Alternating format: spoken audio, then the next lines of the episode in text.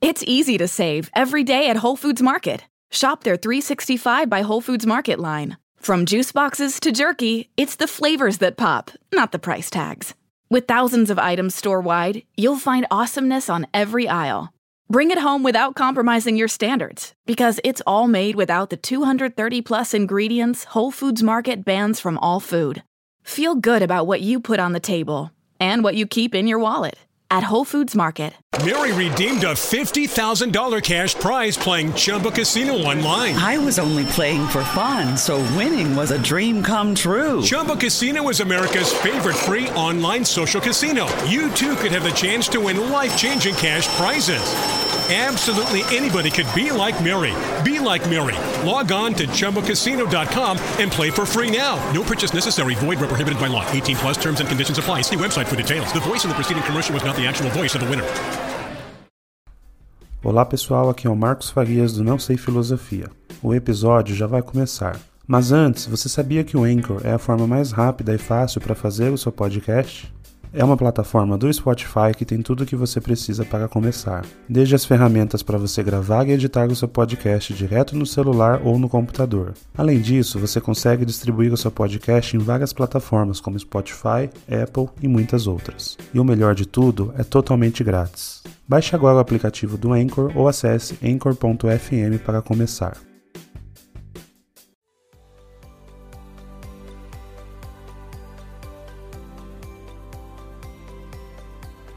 Olá, meu nome é Marcos Farias e seja bem-vindo a mais um podcast do Não Sei Filosofia.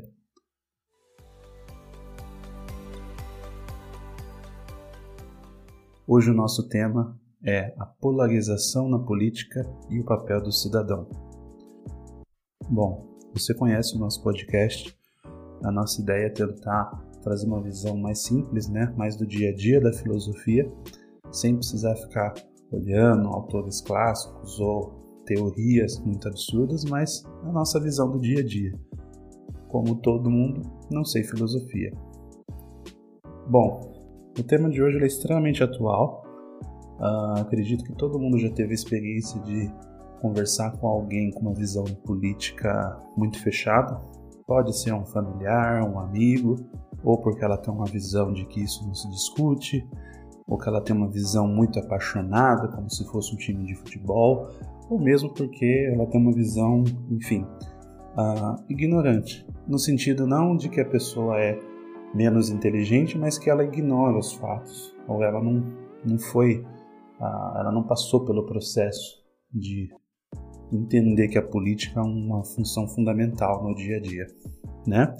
Vamos falar um pouco sobre isso hoje. Bom, Uh, como que está o mundo hoje? O mundo está polarizado? O Brasil está polarizado? Sim, o mundo e o Brasil está polarizado. Se a gente olhar o cenário global, a gente tem aí uma série de discussões que não são novas, desde uh, discussões com o Oriente Médio, Israel, Palestina, até Estados Unidos com Trump e agora com Biden. Enfim, a gente percebe que isso não é uma exclusividade do Brasil e não é novo, né? A questão é que isso no Brasil começou a ficar muito mais evidente né, nas últimas eleições. Eu diria que talvez desde 2014 a gente começa a enxergar isso um pouco mais evidente. Mas será que isso nunca existiu antes? Se a gente pensar bem, né? Década de 90, na época nós tínhamos ali é, é, o Fernando Henrique, depois o, o, primeiro Collor, obviamente, depois o Fernando Henrique, aí né, passamos por Itamar antes disso e, e logo após veio o Lula na, já nos anos 2000. Ah, será que não era polarizado? Né? Só quem lembra ou quem não se lembra dá para dar uma pesquisada. A eleição do Collor foi uma eleição polarizada. Você tinha de um lado Lula, do outro lado Collor, Lula representando ali uma classe, uh, uma classe específica da sociedade, enquanto Collor representava uma outra classe, a ponto até de, de ter uh, embates ali muito elitistas, né? De um lado uma visão elitista do Collor, do outro lado uma visão mais uh, pobre entre aspas do Lula e pobre no sentido material. E ali já era uma polarização, né? Ali talvez fosse o começo, logo depois ali da redemocratização. Né? uh, se a gente pode chamar assim. E com o passar do tempo isso não mudou muito. Você sempre teve ali de um lado a esquerda, do outro lado o centro, né, que alguns classificam como direita, no caso Fernando Henrique e PSDB, mas eu diria que é uma centro é, esquerda ou algo nesse sentido. Mas de novo, não vamos entrar nesses detalhes, né? O mais importante aqui é assim, e sempre existiu. Só que nos últimos anos ela tem tomado um papel aí principal, até pelas vozes que a internet está possibilitando, né? Todo mundo acaba trazendo tudo de uma forma muito mais intensa. Enquanto no passado você dependia, por exemplo, na eleição do Collor, de um debate na Rede Globo para tomar a decisão de quem ia ser o ganhador, né? A ponto até de ah, existem denúncias de, de, manipulação, esse tipo de coisa, para favorecer, favorecer um ou outro. Hoje em dia, não, qualquer um pode falar qualquer coisa, né? Seja no grupo do WhatsApp, no Facebook, no vídeo do YouTube ou num podcast, por exemplo. Então, acredito que a, a polarização hoje ela acaba é, tomando uma proporção que, em teoria, não deveria acontecer, porque se todo mundo tem acesso a tudo, não tem por que estar tá polarizado. E aí entra um ponto crítico é interessante para os políticos que exista uma polarização. Mas como assim? Bom, o motivo é simples. Toda vez que você coloca uma polarização, ou seja, você coloca separa lados, é mais fácil você convencer de que o seu lado é melhor. Vou dar um exemplo para tentar deixar isso um pouco mais claro. Se você tem uma pessoa com uma visão mais à esquerda e ela tem aí ela sempre preferiu candidatos da esquerda, quanto mais radical ela tiver, no sentido de mais aderente às ideias ela tiver, menor vai ser a chance de um político, por exemplo, de centro, que às vezes tem algumas visões que ela concorda e outras que não, convencê-la que a mudar de posição.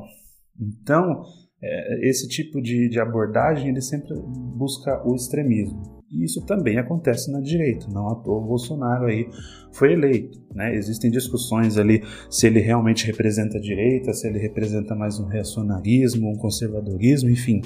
Uh, o, o, que é certo é falar que ele conseguiu transformar em efeito prático a polarização. E no caso dele foi um exemplo inverso, onde ele pega lá a figura do PT, uma figura que era controversa para muita gente, então quem ama, ama e quem odeia, odeia e ele consegue falar assim: eu sou a pessoa que é contra tudo aquilo. Né? Então ele consegue passar essa mensagem. Então essa polarização para ele ajudou muito na eleição, porque tinha ali um sentimento antipetismo, um sentimento de pessoas que queriam uh, não que não queriam mais o PT no poder, e ele consegue transformar, ainda que isso seja uma falácia, mas ele consegue dizer assim: eu sou a pessoa que vai mudar tudo. E ainda que a pessoa nunca tenha ouvido falar o nome dele, ele consegue passar essa mensagem. O inverso também é verdadeiro. No caso do Lula, que ele está surgindo aí para as eleições de 22, uh, ah, ele também tem essa mesma abordagem. Uh, é óbvio que tem métodos diferentes, tem formas de governo, e eu não estou julgando aqui o governo em si ou as ideias em si de cada um. Eu estou falando apenas da metodologia, né? Ah, não estou fazendo julgamento de valor se um é melhor que o outro, se um é pior que o outro. Mas ele sabe, e sempre foi uma estratégia petista, né? basta olhar a história. Ah, inclusive, se você pegar a eleição de 2014, ali onde tinha é, é, Dilma, Aécio e Marina Silva, o PT se voltou contra a Marina porque ele enxergava que ali ele conseguia ganhar um voto mais radical. E a ponto de fazer, eu lembro desse exemplo clássico, uma propaganda sugerindo que a Marina tinha parceria com bancos e que ela era contra pobres, né? Justamente a Marina que nasceu no PT. Né? Dando um exemplo de como o PT não é uma estratégia nova, né? Uh, e o Lula agora traz então esse sentimento anti-Bolsonaro. Então ele captou que existe uma movimentação na sociedade de pessoas que votaram no Bolsonaro, mas que não necessariamente têm é, é, não tem gostado do governo ou por causa da pandemia, teve alguma, alguma situação ali que ela, que ela não concorda. Então ele traz isso daí como anti-Bolsonaro, né, anti-bolsonarismo. Então a tendência é uma só, uh, que na próxima eleição a gente vai ter novamente uma eleição extremamente polarizada. Então, que fique claro, é interessante porque para os políticos que exista isso. Mas e qual, onde fica o cidadão? Qual é o papel do cidadão? Aí entra o momento nosso de reflexão. O papel do cidadão é muito simples. Ele é o dono do voto, ele é a pessoa que vai determinar quem vai estar no poder. Ele é o fiscal do voto. Então, a, a ideia de que exista polarização, ela deveria, no primeiro momento, ser rejeitada pelo cidadão comum. Por quê? Se aquilo não é bom para ele e vai levar apenas extremos, o que, que é bom para ele? A ideia então seria que ele avaliasse e entendesse o que, que qual que é o cenário que está posto. Bom, mas a nossa reflexão aqui hoje é por que que isso acontece? Por que que a gente permite que políticos usem essa polarização para interesse próprio? Bom, o motivo é muito simples. A população como um todo, falando de senso comum, não consegue parar e avaliar a esse, a esse cenário de polarização. Então ele não consegue separar o que, que é realidade daquilo que é meramente uma a sugestão ou uma, uma orientação para enganar a pessoa, né? para enganar essa pessoa. Por que, que não consegue? Tem dois fatores críticos e principais. O primeiro é um fator cultural. Né? O Brasil é um país de, ah, como que a gente poderia dizer, o sangue latino, né? lembrando, lembrando aquela famosa música lá dos secos e molhados, mas é um, é um país é, muito uh, com sangue quente, a gente gosta de emoções, é, a gente tem um clima tropical, a gente gosta então de paixões, poderia simplificar dessa forma, né? falando de uma forma bem abstrata. Basta a gente olhar, por exemplo, para o futebol. Né? Aqui é, esse é um dos assuntos muito levados a sério, a ponto de quando a criança nasce, ela já tem um time definido, os pais já compram lá uma roupa, uh, existem aí então toda vez uma final de campeonato, uma emoção muito forte e, e, e, às vezes acontecem até, até situações, situações extremas, né? como briga de torcida organizada, infelizmente alguns casos de, de, de, de morte de pessoas em brigas ou em vinganças, assim, tudo motivado por um jogo, que deveria ser um esporte.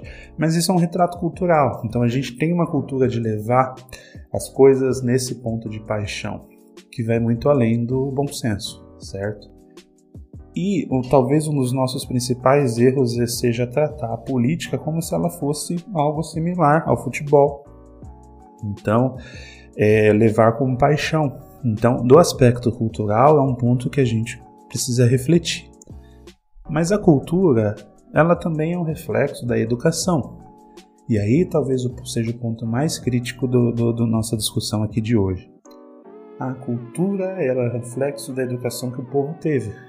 E a gente sabe muito bem que a nossa educação no Brasil, ela tem diferentes níveis uh, a depender da, da, da, sua classe social, a depender uh, da, do acesso que você tem. Às vezes, numa mesma cidade, você vai ter crianças com acesso diferentes de educação e casos extremos onde não existe nenhum acesso praticamente. Ou é aquela escola que a pessoa vai somente para comer a merenda, né? Como a gente já ouviu vários casos aí, principalmente em regiões mais pobres.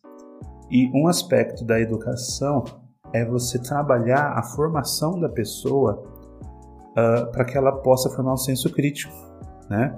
Talvez um, um dos temas mais importantes uh, dentro da escola, porque o senso crítico ele vai ajudar a pessoa a se desenvolver na vida. Então a pessoa começa a analisar, poder tomar as decisões de uma forma correta, avaliar o que está sendo proposto para ela, sem ser uma visão assim direcionada, então avaliar se alguém está colocando ela numa situação é, desfavorável e assim por diante. Então, acho que a gente falha muito hoje em educação e não conseguir é, trabalhar isso. Então, mesmo as pessoas que têm acesso à educação pública, que não é de qualidade, mas em alguns casos você tem algum nível de acesso maior, você não tem esse tipo de discussão. Né? A filosofia, por exemplo, ela é um dos pontos mais importantes ah, de trabalhar senso crítico, que é basicamente questionar. Né? Questionar, questionar, não necessariamente para ter uma resposta certa, mas trazer o questionamento. E você pode observar bem, um político ele tem resposta para tudo, ele tem certeza de tudo. Você nunca vai encontrar um político filósofo no sentido de ele trazer propostas, ele trazer discussões. Ele sempre vai vir com a cartilha pronta. E isso diz muito sobre a realidade. E se a pessoa ela não tem esse mínimo de preparação para poder fazer o questionamento, ela acaba sendo enganada por qualquer um. Uh, eu queria adicionar um ponto aqui também, que é a questão do debate. É um outro ponto em filosofia que é extremamente importante né, a, quando você estuda dialética, sofisma, esse tipo de abordagem do discurso público, de você conseguir convencer as pessoas das suas ideias, é, a gente estuda muito pouco isso. A gente não tem, por exemplo, um debate dentro da sala de aula, algo que se você olhar outros países, como os Estados Unidos e, e algumas escolas da, da Europa, isso é comum. Crianças, sei lá, de 12 anos ou 10 anos, que já trazem temas para discussão e fazem formatos de debate, onde cada um tem que trazer uma proposta de debate sobre um tema específico, uma proposta contrária e outra a favor e debater aquilo. E isso é natural, tem que acontecer dessa forma. Só que como a gente não tem isso desde a base, a nossa cultura ela acaba reforçando o comportamento ignorante, que é ignorar que existem posições diversas, pensamentos diversos e, e assim acabar no extremismo, acreditando que apenas um está certo deixando outros fatores que não a, a, o dia a dia influenciar decisões. Então aí você se apega muito, exemplo, a fatores religiosos que não estão errados. Cada um vai ter o seu, a, o seu pensamento, a sua cultura, o que o seu entendimento de moral. O que não pode acontecer é não haver o debate, né? Acho que esse é o ponto crítico.